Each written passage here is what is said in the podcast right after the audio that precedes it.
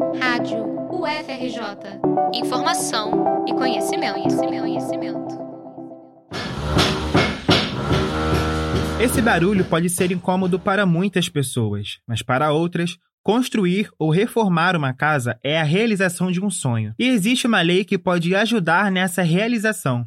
É a Lei Federal 11.888, que há 12 anos assegura assistência técnica gratuita para famílias de renda até três salários mínimos. A planta é de graça e profissionais como arquitetos e engenheiros acompanham a execução da obra, mas muitos municípios ignoram o cumprimento da lei. Para o engenheiro Pedro Monforte, que atua no coletivo Força Motriz de Engenharia Popular, falta vontade política para o cumprimento da lei. Atualmente, uma pessoa que se enquadrasse nos, no, no limite de renda da lei, que quisesse é, ter assistência técnica gratuita, não conseguiria usufruir dessa lei porque os, não, não existe nenhum mecanismo dos governos locais, né, municipal, estadual, enfim, que de fato permita que essa lei seja executada. Né? Hoje essa lei não é executada na maior parte do Brasil. Um levantamento feito pelo Conselho de Arquitetos e Urbanistas do Brasil mostra que 85% das pessoas que já reformaram ou construíram suas casas